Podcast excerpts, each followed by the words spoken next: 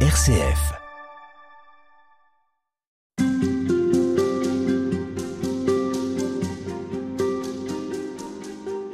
Lâcher prise, bien-être, ressourcement, la méditation a le vent en poupe. Elle séduit ceux qui cherchent un quotidien parfois moins bruyant. Et ses propositions pour unifier le corps et l'esprit, pour goûter le présent, intéressent aussi les chrétiens. La méditation est-elle une prière comme une autre? Faut-il y voir une contemplation des temps modernes? Le théologien Bernard Mainviel a essayé de comprendre ce qui fait son succès, mais aussi ce que la tradition chrétienne peut à son tour répondre à ces questionnements de notre temps. Bernard Mainviel, bonjour. Bonjour. Alors vous êtes historien, théologien catholique, vous étudiez de près ceux qu'on appelle les spirituels du Carmel, vous êtes vous-même prêtre, membre de Notre-Dame de Vie, où vous enseignez l'histoire du christianisme et l'histoire de la spiritualité chrétienne. Et vous avez publié aux éditions du Cerf un livre intitulé pourquoi la méditation ne suffit pas? Alors c'est un livre contre les préjugés, celui de croire que ce sont deux chemins irréconciliables, mais votre démarche va plus loin parce que vous proposez de voir comment l'expérience des mystiques, ceux du Carmel, peut être une sagesse à écouter aujourd'hui. Vous proposez d'examiner les effets de leur expérience sur eux et sur leur entourage et d'observer si cela déploie leur humanité. Alors Bernard Marviel, qu'est-ce qui précisément chez Sainte Thérèse d'Avila, chez Saint Jean de la Croix, chez Sainte Thérèse de l'Enfant Jésus vous a interpellé bah, ce qui m'interpelle, c'est de fait la beauté euh, de leur de leurs humanités tout à fait épanouies. Ce qui m'interpelle aussi en eux, c'est la réponse un petit peu à des, blessures de notre société. On sait bien que notre société est un peu malade de l'individualisme. Nous en souffrons tous. C'est à la fois une tentation et aussi nous, nous en souffrons parce que très facilement elle engendre la solitude. Elle engendre aussi des, des relations de plus en plus appauvries. Et je suis à la fois émerveillé et aussi interrogé par euh, ces mystiques euh, du Carmel. On pourrait penser que la vie spirituelle referme sur soi et euh, nous enferme dans une sorte de, relation un petit peu intimiste. Et on s'aperçoit en les fréquentant qu'au contraire, ils ont une vie avec les autres qui est extrêmement riche. Et ce sont des hommes et des femmes de la croissance. C'est-à-dire que, en les écoutant, on n'est jamais ni culpabilisé, ni non plus découragé parce que on aurait des géants qui seraient euh, bon à admirer, mais qui seraient proprement inimitables. Je crois qu'ils nous mettent en chemin et ça c'est vraiment euh, quelque chose de très positif chez eux. Voilà. On y reviendra tout au long de cette émission, mais vous avez aussi porté attention à la philosophe chercheuse et carmélite du XXe siècle Edith Stein, à la mystique et chrétienne Etty Ilsum, morte en camp de concentration, au père Marie-Eugène de l'Enfant Jésus, prêtre et carme du début du XXe siècle, béatifié par le pape François. Là aussi, peut-être un mot sur des figures qui sont cette fois-ci véritablement contemporaines. Oui, ce sont des, figures contemporaines, notamment qui ont, je pense surtout à, à euh, Edith Stein, elle vient de l'athéisme. C'est une femme qui est passionnée par la vérité et qui découvre quand elle est jeune, à l'occasion d'un petit accident, finalement que la vie n'a plus de goût pour elle. Et c'est le point de départ d'une interrogation, est-ce que oui ou non la vie a-t-elle un sens? Ma vie a-t-elle une destinée? Est-ce que je suis là pour quelque chose? Je crois qu'il y a quelque chose de très contemporain dans cette quête, la quête de sens, euh, la quête aussi de, de, de, relations de plus en plus riches.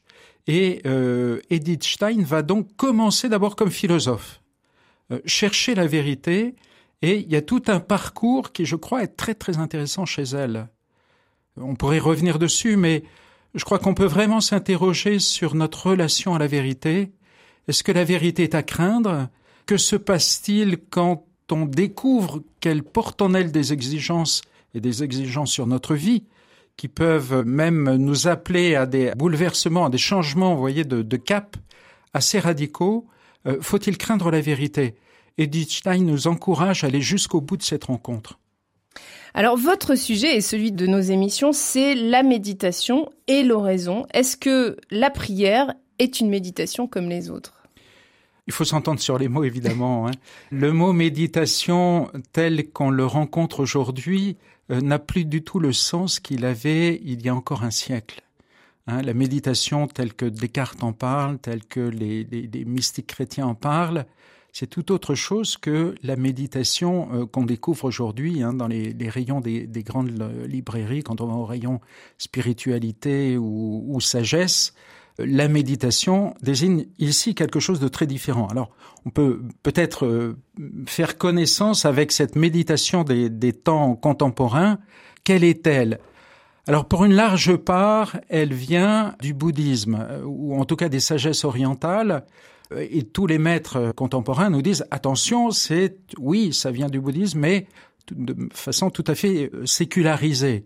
Oui, on parle d'une laïcisation du bouddhisme. Alors on parle de ça, en même temps, je crois qu'on euh, risque de, faire un contresens complet.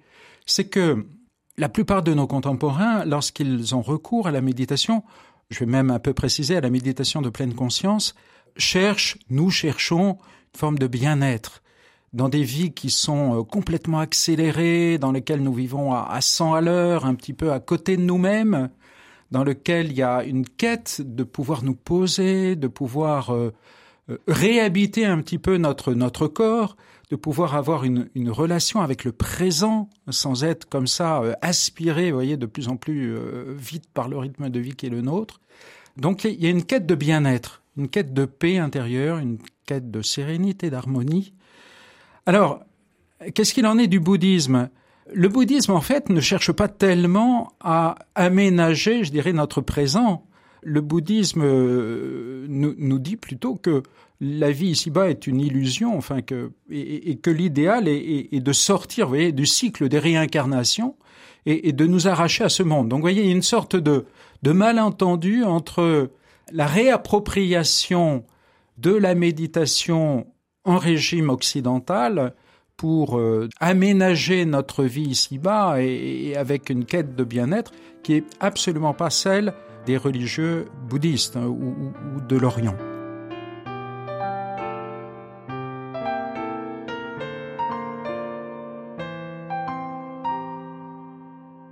Père Bernard Mainviel, alors au terme de vos recherches, est-ce que vous avez réussi à comprendre pourquoi des gens ont recours à la méditation aujourd'hui?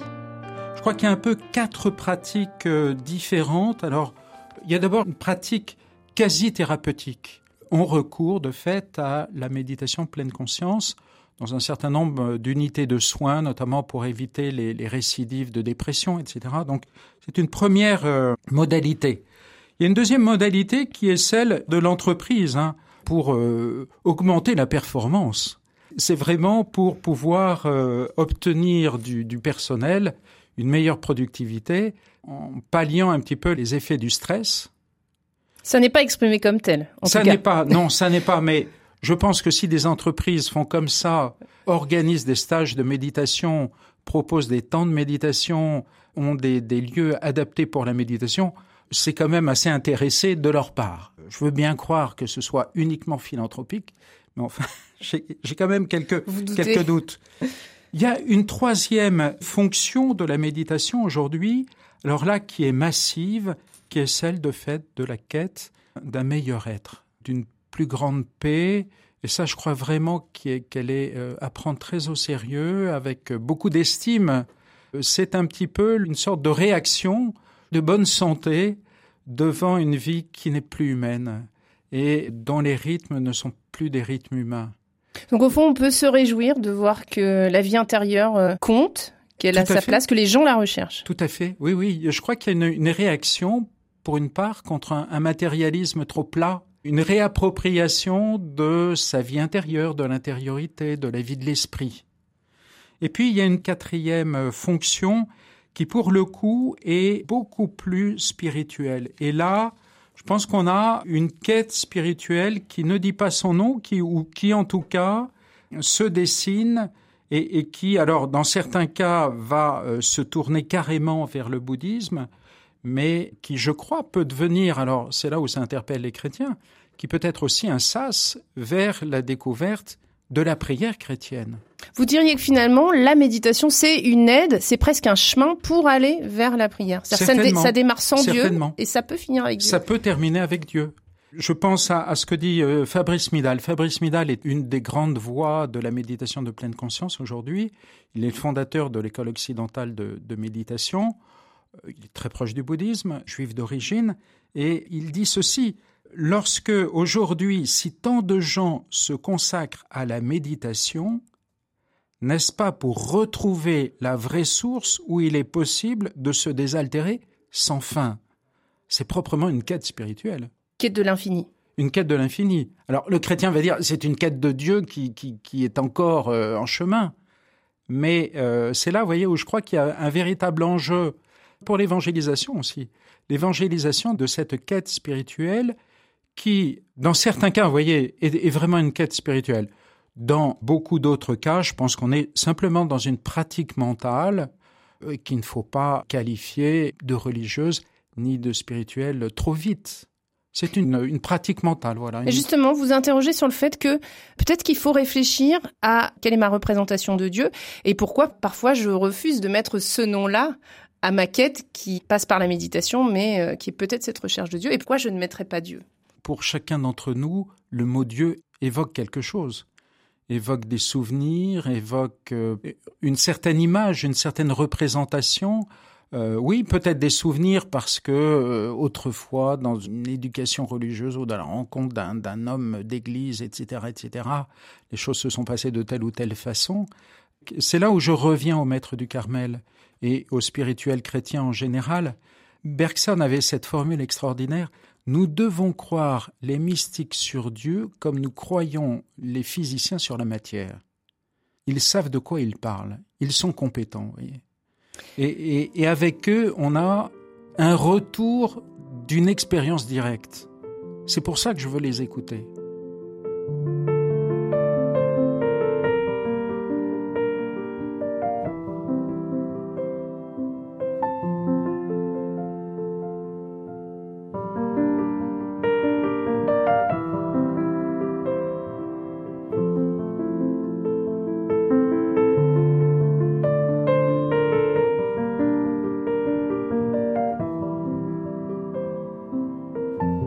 Bernard Mainviel. Ces maîtres du Carmel, vous les avez choisis et vous dites ce n'est pas pour les imiter, mais plutôt pour s'en inspirer. Alors, comment est-ce qu'on peut les suivre? Qu'est-ce qui, à votre avis, mérite qu'on s'en inspire? Je crois d'abord qu'on peut peut-être les, suivre dans leur quête de la vérité. Et là, c'est quelque chose qui peut nous déstabiliser. On, a souvent l'impression qu'un homme d'église ou une femme d'église, quelqu'un qui sait, qui a des certitudes et qui, tout de suite va vous les énoncer, quitte à vous assommer de, certitudes toutes prêtes. C'est très beau de voir avec ces hommes et ces femmes, sont des hommes qui cherchent toujours la vérité, toujours en quête. Ils tâtonnent en fait, c'est ça qu'on n'a peut-être pas assez dit sur les saints. Oui, oui, oui. Ils tâtonnent, ils tâtonnent parce que pour eux, la vérité n'est pas un ensemble de, de concepts, ça n'est pas une idéologie, ça n'est pas un système, mais c'est une personne. La vérité est plus grande qu'eux. Ils ne possèdent pas la vérité, ils cherchent à être possédés par elle. C'est tout à fait différent. Ils savent que la vérité est plus grande qu'eux et donc ils se mettent en chemin et leur grand désir c'est de, je dirais, de, de faire consonner leur vie avec cette vérité-là.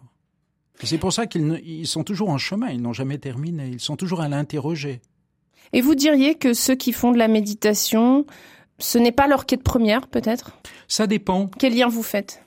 Là, je crois que autant, autant de personnes qui font de la méditation, autant, si vous voulez, il y, a bien une base, une base, euh, quand on présente la méditation, quels que soient finalement les auteurs, on a quasiment toujours le même cœur, à savoir que la pratique de la méditation de pleine conscience, c'est d'une certaine façon se représenter notre esprit comme s'il était un grand ciel bleu dans lequel euh, la tempête, dans lequel les nuages, dans lequel le soleil peuvent apparaître.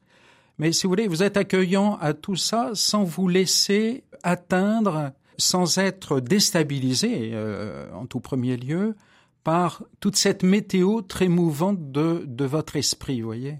Il y a cette espèce de mise à distance qui fait que euh, notre esprit est donc comme ce grand ciel imperturbable et nous ne nous identifions à aucun de ces, euh, je, redis, la, tempête, la pluie, etc., je, je garde une distance. Et c'est comme ça, de fait, qu'on crée une certaine sérénité. C'est que toutes les émotions qui habitent notre cœur et notre esprit, nous les gardons à distance. Nous en devenons spectateurs sans les juger, sans nous laisser atteindre par elles, comme si nous étions encore sur le bord d'une rivière, vous voyez, avoir passé le, le flot de nos émotions, mais, mais nous sommes sur le banc, assis sur le banc, et, voilà, ça, ça, ça, reste à distance. Donc voilà un petit peu, si vous voulez. Ça, c'est commun aux deux. Ça, non, ça, c'est commun vraiment, je dirais, à la, la méditation. L'enseignement de la méditation de pleine conscience. Maintenant, si on passe à la prière. Que fait le chrétien de ces flux de pensée qu'il le traverse? Je crois que le chrétien, euh, le chrétien qui prie connaît ça aussi, évidemment. On connaît tout ça. Euh, le chrétien va chercher, lui, non pas regarder simplement le flot passé, mais ce qui l'intéresse, c'est une présence. Et c'est là où on entre vraiment dans la grande différence. Euh, Thérèse d'Avila le dit, ne croyons pas que notre intérieur soit vide. Voilà, il est habité, une présence est là qui nous attend, et le priant va chercher cette présence. Alors, là encore, on rejoint un petit peu la méditation. Euh, quelle que soit la météo de notre cœur, il peut y avoir toutes sortes d'émotions, d'idées, de souvenirs, etc., qui, passent par-delà, je cherche une présence. C'est la présence qui m'intéresse. Ou si on veut prendre une autre image, imaginez que vous soyez euh, une séance de cinéma, vous avez en face de vous hein, une espèce de, de, colosse qui vous cache euh, le, le, film. Ça n'est pas lui qui vous intéresse, ça n'est pas sa carrure, ce ne sont pas ses épaules sur lesquelles vous allez arrêter votre regard. Allez essayer de regarder de, part et d'autre pour trouver un moyen de regarder le film qui est par derrière. C'est ça, la présence, vous voyez, une présence aimée, la présence en plus pour le chrétien qui, qui n'est plus une présence sans visage, mais qui a pris le visage du Christ, et c'est cette présence-là que je vais chercher, quels que soient les obstacles qui peuvent euh, survenir. Que le chrétien va chercher, mais que le chrétien ne va pas posséder. C'est peut-être ça aussi qui peut être un peu déstabilisant, c'est-à-dire que on parlait de la vérité, euh, le chrétien ne l'instrumentalise pas, le chrétien ne se l'approprie pas et c'est très perturbant. Oui, c'est très perturbant et en même temps, là encore, que nous disent les maîtres du Carmel ou, les spirituels en général, c'est d'inverser la chose doublement. C'est-à-dire de dire, je ne veux pas te posséder, mais être possédé par toi. Premier point. Et je dirais un renversement encore plus fondamental, c'est que, que ce soit la méditation ou souvent notre prière, si vous voulez, tout part de nous c'est une initiative que nous prenons et qui est à la merci de notre envie ou de notre manque d'envie, de notre fatigue ou de notre ras-le-bol, etc. Euh, tandis que pour les, maîtres du Carmel, il y a la conviction que l'initiative vient d'un autre et que l'appel vient d'un autre, que le rendez-vous est, est donné par un autre, qu'ils sont attendus, voyez Une présence qui les précède. Ça, je crois que ça change beaucoup de choses, très concrètement. Parce que si je vais prier simplement quand j'en ai envie ou quand j'en ai le temps, etc., etc., euh, je risque évidemment de m'arrêter très vite. Mais si, comme les maîtres du Carmel, et, on, peut, on peut évidemment élargir, hein, euh, si comme les grands spirituels chrétiens, j'ai la conviction que quelqu'un m'attend, évidemment ça change tout. Et dans les moments peut-être euh, difficiles où, la, prière me coûte et, de fait requiert des efforts, je viendrai parce que cette présence est là qui, qui, m'attend, qui a de la joie à ma présence. Ça change beaucoup les choses, je crois.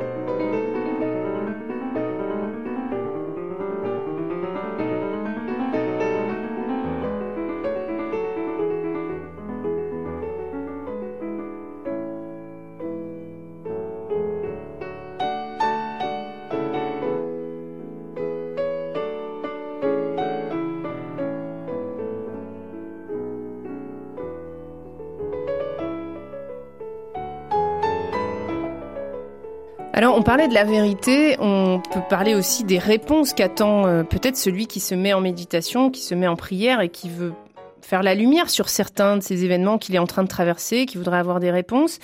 Et alors, vous, vous citez Sainte Thérèse qui, qui explique comment est-ce qu'elle arrive à avoir la vérité, comment est-ce que la vérité se révèle. Je découvre juste au moment où j'en ai besoin des lumières que je n'avais pas encore vues, et ce n'est pas le plus souvent pendant mes oraisons qu'elles sont le plus abondantes, c'est plutôt au milieu des occupations de ma journée.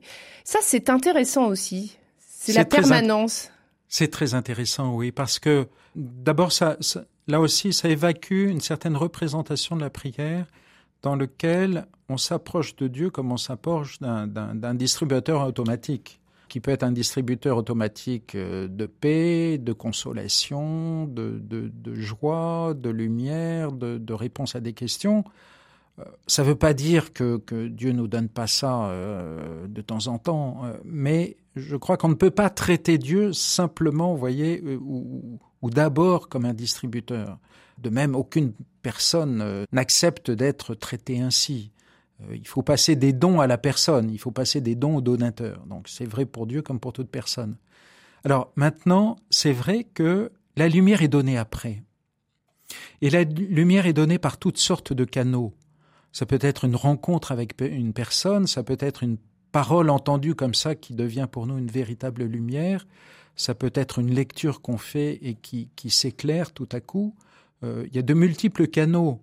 Euh, vous avez aussi dans, la vie de Thérèse de, Lisieux une très très belle, euh, très belle scène. Elle est dans une période un peu de détresse spirituelle et elle décide d'aller d'aller rencontrer une vieille sœur alitée dans sa chambre qui souvent l'aidait beaucoup. Et puis elle entre dans la chambre et s'aperçoit qu'il y a déjà des moniales. Et donc, euh, trop de personnes dans, la chambre. Elle s'apprête à faire demi-tour quand la vieille moniale lui dit euh, Ma petite sœur, n'oubliez pas que notre Dieu est un Dieu de paix. Vous voyez, c'est très bref, la parole s'arrête là. Et Thérèse, en sortant, est bouleversée et dit Mais c'est pas possible, elle connaissait le fond de mon âme. Enfin, euh, c'est exactement la parole dont elle avait besoin.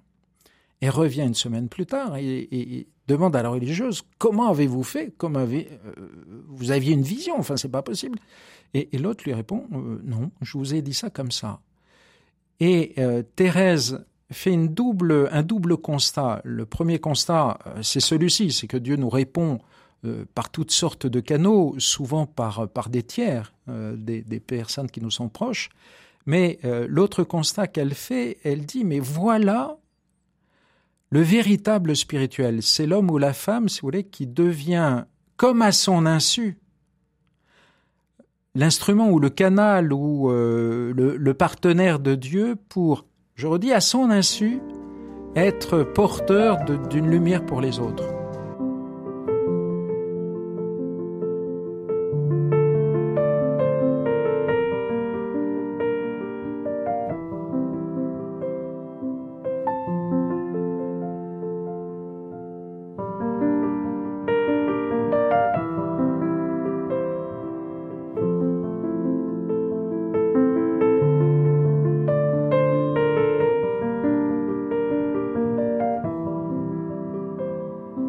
Et on vous retrouve tout au long de cette semaine, Père Bernard Mainviel, vous êtes historien, théologien, et avec vous, on se rapproche des grands mystiques du Carmel. C'est une façon de comprendre ce que nous cherchons dans la prière ou dans la méditation.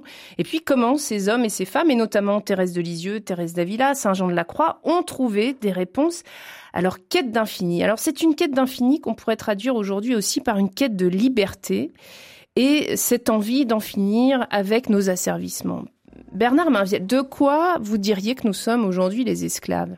Nous sommes esclaves de beaucoup de choses et on vit dans, une période où euh, les addictions sont très à la mode, des addictions qui peuvent être aux substances, aussi au comportement, qui de nous n'est plus ou moins esclave de, des écrans aujourd'hui. On a tous beaucoup de, difficultés à les mettre à distance, à pouvoir euh, maîtriser notre usage des écrans. Ça n'est qu'un exemple parmi beaucoup d'autres on pourrait aussi creuser et s'apercevoir qu'on est esclave du regard de l'autre, esclave de la mode, esclave euh, du qu'en dira-t-on, esclave de la pensée à la mode, esclave de beaucoup de choses. En creusant encore plus profondément, on est esclave aussi de... Je pense aux paroles d'une chanson d'Eddie Mitchell. J'ai commis le mal que je ne voulais pas, je n'ai pas fait le bien que je souhaitais. Il est un peu tard pour appuyer sur replay. Cette expérience qu'il donne, bon, en fait, il cite Saint Paul sans, le dire, c'est l'expérience du mal qui est en nous et qui est très très profondément enraciné et qui est notre plus mauvais compagnon, celui qui fait que nous regrettons d'avoir dit la parole qui, qui a blessé et qu'on a dit un petit peu euh, presque malgré nous ou euh, de tels gestes que nous n'avons pas fait pour autrui, etc., etc. Chacun peut décliner ça de, de multiples manières. C'est cette présence, voyez, d'un fond, je dirais, d'une racine en nous, d'une sorte de de logiciels euh, piratés en nous qui fait que notre liberté n'est pas au service de nos, nos, désirs les plus profonds. Mais alors, on est conscient de ça et on n'en veut plus. Et Exactement. pourtant, on doit vivre avec. Et alors, voilà. Euh, que faut-il faire Alors, ça pourrait être très désespérant. Et, et de fait, que faire de ça? Alors, la lutte, par exemple, contre les addictions, parce que tout ça, c'est un ensemble. Hein, quand je pense aux, aux, livres, très beaux livres que euh, Mathieu Ricard, euh, Alexandre Jolien et Christophe André ont écrits, À nous la liberté, ils énumèrent beaucoup, beaucoup de pistes très intéressantes et ils réhabilitent notamment la piste de l'effort.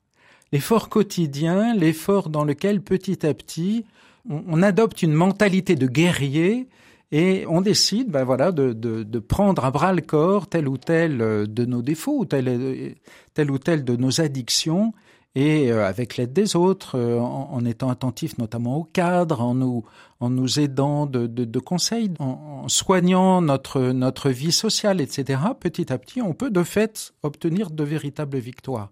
Je crois qu'il y a là tout un champ qui a vraiment euh, sa, sa consistance.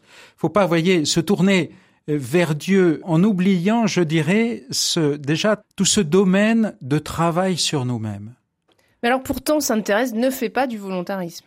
Parce qu'on l'entend faire ses efforts aussi. Elle dit d'ailleurs qu'elle fait dit, des efforts. Elle le dit. Et euh, Thérèse d'Avila dit il nous faut une détermination très déterminée. Euh, je crois que ce, cette espèce de redoublement montre que, de part et d'autre, on a des hommes et des femmes qui ne, ne sont pas dans le farniente, dans l'indolence ou, ou simplement, disons, en attendant de Dieu une libération qui ne dépendrait que de lui. Donc ça, gardons bien cette place et en même temps, de quoi les mystiques chrétiens sont-ils témoins? Je dirais de trois choses par rapport à la liberté. Le premier point, c'est que Dieu libère notre liberté réellement. C'est-à-dire?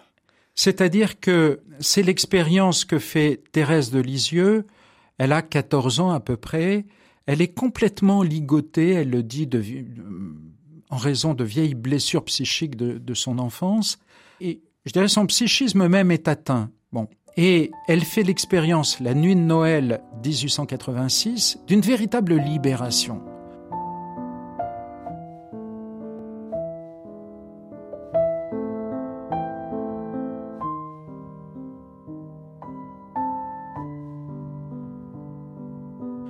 Alors on pourrait dire, bon, on est dans le miraculeux, c'est pas tout à fait faux.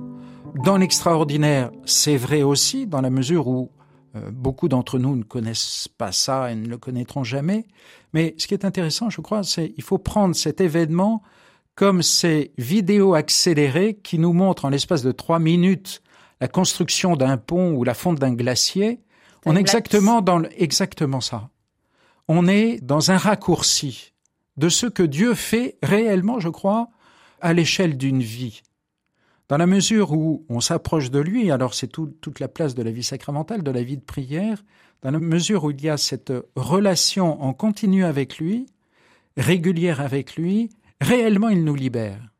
Alors il travaille dans le temps, ça ne se fait pas sans notre collaboration, mais il y a véritablement une libération. Et ça, tous les saints, c'est ça qui est extraordinaire, tous les saints en sont témoins ils sont témoins que cette espèce de lien très profond qui est en nous, qui fait que notre liberté ne fait pas le bien qu'elle voudrait faire, qu'elle fait au contraire le mal qu'elle regrette après coup d'avoir fait, il y a véritablement une libération.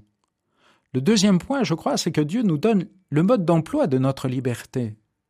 On parle des commandements, je crois qu'il faudrait les... La Bible en parle d'une manière beaucoup plus positive en disant mais euh, c'est une sagesse que Dieu nous donne un mode d'emploi, un chemin de bonheur, un chemin d'épanouissement, un chemin d'humanisation véritable, ça oui. Et puis le troisième point, c'est que Dieu offre, en tout cas, une finalité à notre liberté.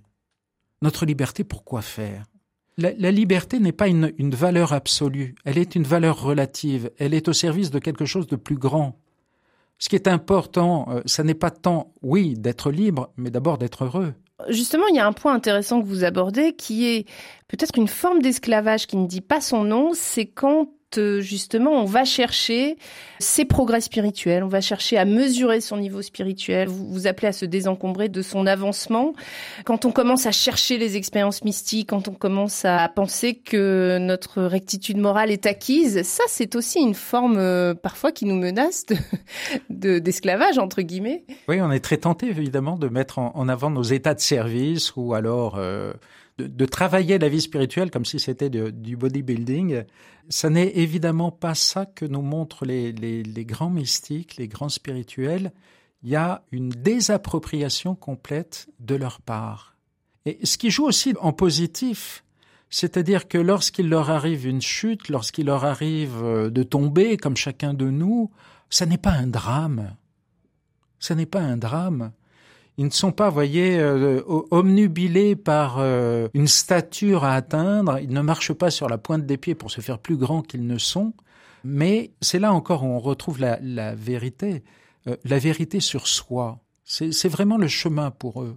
Accepter la vérité sur moi et la vérité fondamentale, je crois, c'est que oui, il y a du bien en moi, mais c'est un bien reçu. Et garder, voyez, cette conviction toujours que les vertus qu'on peut acquérir, qui de fait ont de la valeur, et toutes les expériences spirituelles qu'on peut faire ne sont pas une propriété, voyez. On, ne thésaurise pas les dons de Dieu. Euh, et, c'est vraiment, ils vivent dans une, une pauvreté réelle à ce niveau-là. Ils ont aussi. Il y a une forme de distance en fait qui est assez. quand on lit Thérèse, c'est assez drôle parce qu'elle est euh, complètement moqueuse presque par rapport à elle-même sur, euh, sur, sur, ses efforts. Tout à fait, oui. tout à fait. Alors, si on revient à la méditation, parce que d'aucuns vont vous dire que, mais eux aussi, euh, ils cherchent à progresser. Alors, est-ce que vous faites la différence avec la méditation chrétienne sur les objectifs qu'on pourrait se fixer. C'est-à-dire, est-ce que s'extraire du stress, s'extraire de la souffrance, euh, être moins submergé, c'est finalement des conséquences plutôt que des objectifs vraiment à se fixer? Est-ce que vous diriez que c'est ça la différence? Tous ces efforts qu'on entreprend pour justement se détacher de notre mal. Qu'est-ce que vous diriez à ceux qui font de la méditation euh, pleine conscience, par exemple? Je crois que la méditation de pleine conscience, bon, là encore, hein, il faut voir un petit peu comment chacun le, pratique, mais ça peut être vraiment une aide. Beaucoup de personnes sont libérées déjà par la pratique de la méditation de pleine conscience, euh, sont libérées de beaucoup de liens, et tant mieux, tant mieux. Déjà, le fait de pouvoir s'arrêter, voyez, de pouvoir euh, habiter son présent, de pouvoir euh, vivre la relation avec l'autre en étant vraiment présent à l'autre, présent à son environnement, présent à soi. C'est déjà un gain extraordinaire, et tant mieux. Vous voyez, il n'y a, pas de concurrence. On est vraiment sur des plans différents, en fait. Il y a une place. Alors, euh, on n'est pas obligé, évidemment, comme chrétien, de, faire de la méditation de pleine conscience, c'est clair. Mais je crois que ça aide beaucoup de personnes, chrétiens ou non chrétiens, hein, déjà dans leur vie. Et ça, ça ne me pose aucun problème si vous voulez, je me situe un petit peu différemment en disant à des personnes qui font la méditation de pleine conscience, par exemple, voilà, vous avez le désir d'être présent, d'être pleinement présent, et de fait, c'est vraiment inscrit dans la démarche de pleine conscience, d'être davantage présent à son environnement, que ce ne soit plus seulement une sorte de toile de fond, vous voyez, qu'on traverse à toute vitesse, mais qu'on prenne déjà le temps d'écouter la nature autour de nous, qu'on prenne le temps déjà de, de respirer, vous voyez, de pouvoir euh, gonfler et de sentir nos poumons se remplir d'air. Déjà, réhabiter notre corps, réhabiter notre corps dans sa relation avec euh, notre environnement, euh, c'est déjà quelque chose d'extraordinaire. Dans cette présence, j'ai envie de dire à ceux qui font de la méditation de pleine conscience, ben, poussez la logique jusqu'au bout. C'est-à-dire, vous avez le désir d'être absolument présent à tout, présent à votre esprit, présent à l'environnement, présent aux autres. Et si vous étiez aussi présent à celui qui peut-être est là. Si vous n'êtes pas croyant, vous pouvez simplement dire si tu existes, j'ai envie d'être présent aussi à toi. Voyez? Élargir cette présence à tous les possibles. Alors, pour le chrétien, évidemment, ça n'est plus seulement impossible, il y, a, il y a pour lui la conviction de foi que Dieu est là. Mais voyez, c'est pousser la logique de la pleine conscience jusqu'au bout.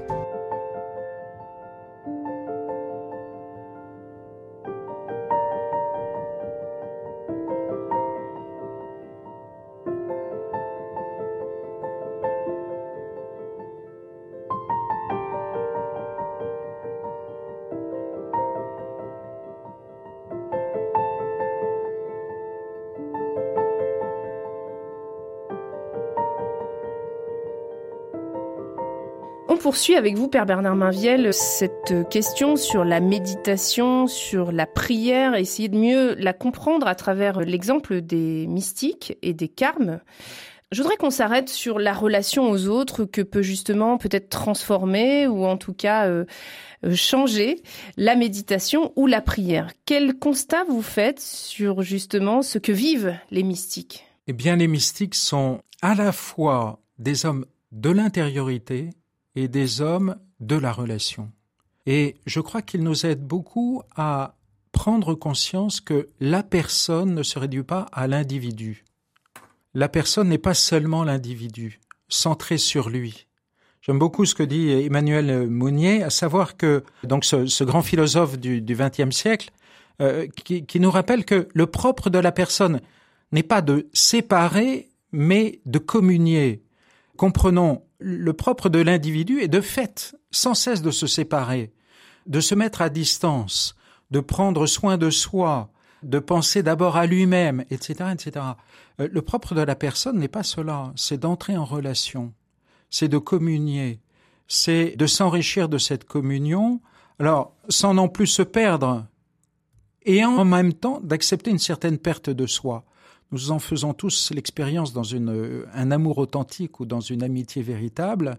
C'est à la fois un enrichissement extraordinaire de notre personne, et en même temps, ça passe par une certaine perte de soi. Nous savons bien que nous sacrifions pour une part nos goûts, nous sacrifions pour une part, euh, bah, par exemple, notre emploi du temps, etc. Mais c'est récompensé très largement par, euh, je dirais, l'enrichissement qu'apporte une amitié. Et que refuser cela, c'est à terme se condamner à des relations de plus en plus pauvres et ultimement à la solitude. La solitude d'hommes et de femmes qui seraient complètement centrés sur eux-mêmes, comme des, électrons qui se rencontreraient de temps en temps, mais qui, qui auraient chacun sa trajectoire propre sans se soucier du tout des autres. Mais on sait bien que ça va pas de soi, c'est-à-dire que accepter l'autre tel qu'il est, on peut aussi le voir comme un effort en quoi la méditation ou la prière peuvent euh, nous conduire à vivre avec l'autre et à le laisser exister comme il est. On peut se poser la question, oui, en quoi la méditation de pleine conscience aide à cela? Je ne sais pas. Euh, tout dépend, je crois, de euh, l'intention profonde. On peut très bien faire, je crois, de la méditation, faut être lucide, on peut faire de la méditation de pleine conscience dans une perspective tout à fait narcissique, en cherchant simplement son bien-être personnel. Donc en soi, si vous voulez, la méditation n'est pas connotée ni dans un sens ni dans l'autre. Elle peut être tout à fait narcissique, individualiste, ou en même temps, elle peut être tout à fait euh, portée sur l'altruisme et désireuse, par exemple, de progresser dans la présence à l'autre. Il y a des exercices de bénédiction de l'autre, de penser du bien des autres Exactement. pendant la méditation. Voilà, ça, ça, peut, ça peut exister. Mais en même temps, euh, je crois qu'il faut être conscient que la méditation peut aussi nourrir le narcissisme et, et euh, finalement je fais de la méditation simplement pour être mieux moi-même. Mais certains vous diront qu'en étant mieux avec vous-même, vous serez mieux avec les Alors autres. Alors voilà, c'est pour ça. Moi je crois que si vous voulez, la méditation comme telle, euh, c'est un outil. Moi j'ai envie de dire c'est un outil et on en fait ce qu'on a envie d'en faire. Et si de fait, et de fait beaucoup de personnes qui vivent la méditation, qui la pratiquent, euh, le vivent avec de fait cette perspective de pouvoir grâce à cela enrichir leur relation avec les autres, ne serait-ce par exemple qu'en acquérant davantage de calme, de self-control, etc. Et donc, de fait, ça peut être un, un très beau chemin pour euh, grandir dans la relation avec autrui.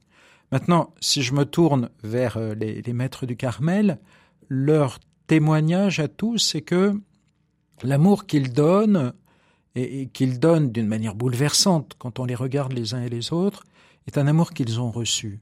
Alors, c'est parfois un amour qui leur coûte aussi. Oui, oui, tout à fait, bien sûr, bien sûr. Oui, oui.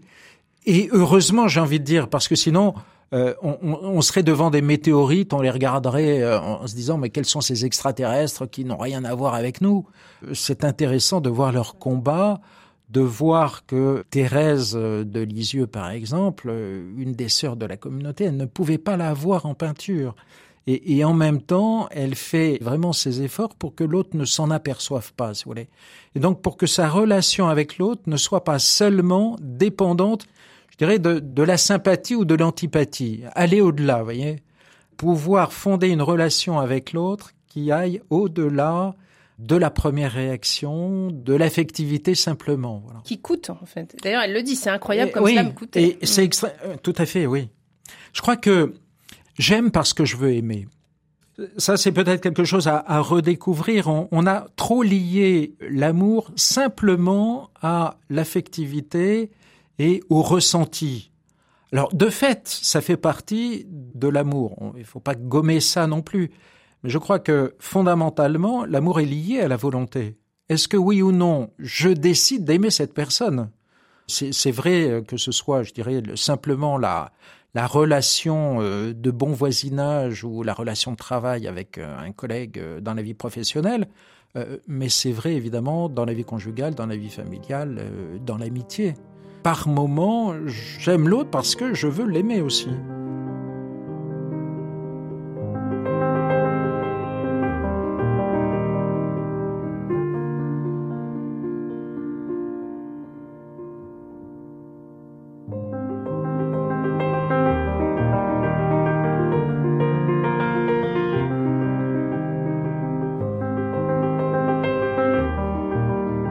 Il y a aussi cette patience dont fait preuve euh, Thérèse, mais ce qui est intéressant, c'est que même si parfois elle supporte l'insupportable, à d'autres moments, elle s'enfuit. D'ailleurs, elle dit, lorsque mes efforts étaient trop violents, je m'enfuyais comme un déserteur. C'est-à-dire que elle accepte aussi de ne pas complètement maîtriser son présent. Et peut-être que c'est ça aussi la différence entre la méditation et la prière, au fond. C'est-à-dire qu'on le disait, l'objectif à atteindre n'est pas forcément celui qu'on arrivera à atteindre, et quand bien même on n'y arriverait pas, eh bien, on peut toujours être rejointe par Dieu. Oui, là, je vais défendre un petit peu la méditation de pleine conscience dans la mesure où elle aussi est très attentive, je dirais, à acquérir de plus en plus une forme de détachement vis-à-vis des résultats. Euh, dans la méditation de pleine conscience, on vous dira très souvent, il n'y a rien à gagner ni à perdre dans, la méditation de pleine conscience. Euh, il n'y a pas de méditation réussie ou, ou euh, au contraire un échec. Et il y a en tout cas le, désir de ne pas se juger, voyez, de pas revenir et de pas passer son temps à analyser est-ce que j'ai fait une bonne méditation, une mauvaise méditation? C'est complètement hors de propos. Il y a de la gratuité dans la méditation. Il y a de la gratuité, je pense. Oui, oui. Mais alors, euh, si maintenant je passe versant versant prière, la gratuité de fait est au cœur. Euh, d'abord parce que dans la relation, et ça je dirais c'est vrai de toute relation humaine, mais c'est vrai aussi dans la relation à Dieu qu'ont les, mystiques, les spirituels, euh, on n'est pas dans le donnant-donnant, on est sur un autre, euh, un autre plan. On n'est pas dans le donnant-donnant, on est dans la, une forme de, voilà, je, me donne à toi. C'est la définition que donne Thérèse de Lisieux. Aimer, c'est tout donner et se donner soi-même. Point barre. Euh, point barre. Alors en même temps, elle, n'est pas dupe, elle sait très bien qu'elle est beaucoup plus enrichie qu'elle ne donne dans cette relation. Mais c'est peut-être ça aussi que les chrétiens n'osent peut-être pas reconnaître, c'est-à-dire que oui, il y a un bénéfice de la prière. Il y a un bénéfice, oui, très clair. Et peut-être juste dire qu'on se donne à Dieu, qu'on va dans la relation à Dieu, qu'on est là parce qu'il est là, ce serait peut-être un peu hypocrite. Thérèse de Thérèse d'Avila, alors euh, donc euh, l'espagnole du, du XVIe siècle, hein, la Madré, euh, Thérèse d'Avila dit entre Dieu et l'âme, entre Dieu et le cœur, entre Dieu et l'homme, entre Dieu et, la femme, dans la prière se passe de grandes choses. Se passe de grandes choses. Il y a, une, évolution qui se fait. Alors, euh, on la mesure pas évidemment, euh, et peut-être tant mieux. en tout cas, on la mesure pas sur, sur deux semaines, mais il y a un travail qui se fait. Alors, Euh, là encore, la prière peut-être, il faut pas être dupe. Il peut y avoir une forme de prière qui, renferme sur soi. La prière renvoie sur les autres aussi. Hein. La prière, les, mystiques ne coupent jamais la prière de la lecture de la parole, avec un peu cette idée que dans la prière, oui, euh, c'est moi pour une large part qui parle à Dieu, mais dans la lecture de l'Écriture, c'est lui qui me parle. Et donc, euh, il faut, vous voyez, ce, double, ce renvoi mutuel de la prière vers l'Écriture, de l'Écriture vers la prière. Et vers les autres. Et vers les autres. Et, et de fait, l'écriture renvoie vers les autres. L'écoute de la parole de Dieu, que ce soit dans notre conscience, que ce soit dans la prière ou, à travers l'écriture et à travers aussi les, les, les, appels et la rencontre de l'autre, euh, nous renvoie à son service. C'est ce que vous dites d'ailleurs dans votre ouvrage. Vous dites bien, on, quand bien même on aurait de nombreuses heures de bonne qualité auprès de Dieu, quand bien même on aurait des extases extraordinaires de mystique, eh bien si il ne se passe rien auprès des autres, alors c'est vain. Tout à fait, oui. Mmh. Ça a été, ça reste toujours le grand critère de, je dirais, d'appréciation de la vie spirituelle. C'est pas dans les extases ni, ni quoi que ce soit de cet ordre. C'est où en es-tu de ton amour? Est-ce que ça se traduit, oui ou non, euh, d'abord avec ton plus proche Si avec celui avec qui tu vis, euh, tu es toujours aussi exécrable, c'est que ta prière est, est à vain mots.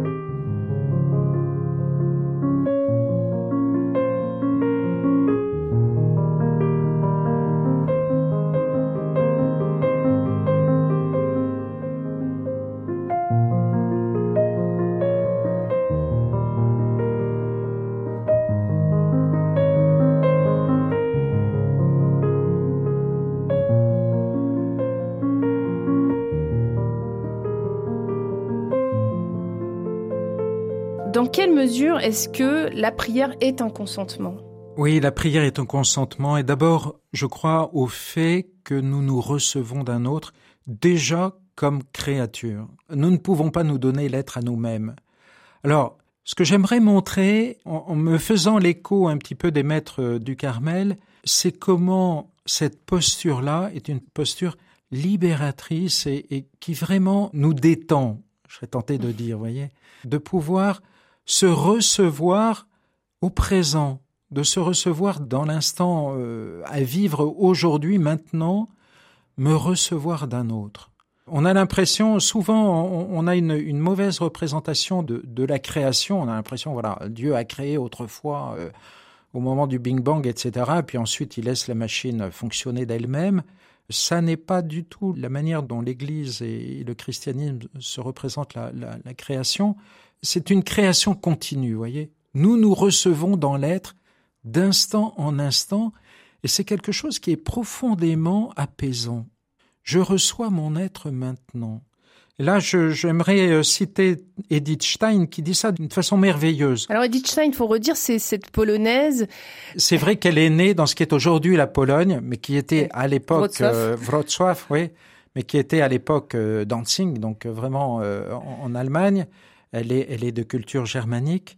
Et Edith Stein, donc euh, juive de naissance, euh, devenue philosophe, devenue chrétienne, donc elle, elle, rencontre le Christ, elle devient carmélite et en 43, elle est arrêtée et déportée à Auschwitz comme juive, euh, chrétienne mais juive.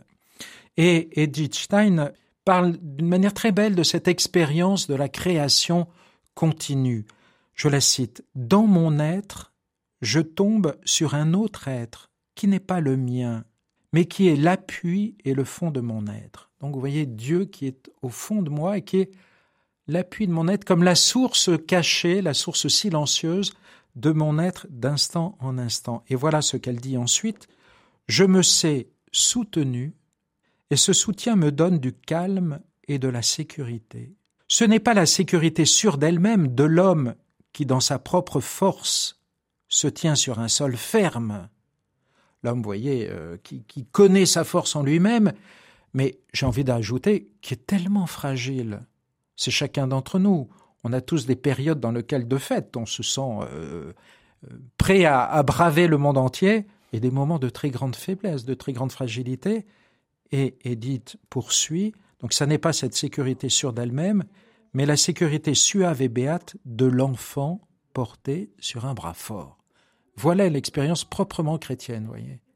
Je me sais porté par un bras fort d'instant en instant parce que je suis créé et, mon créateur me donne mon être. Voilà.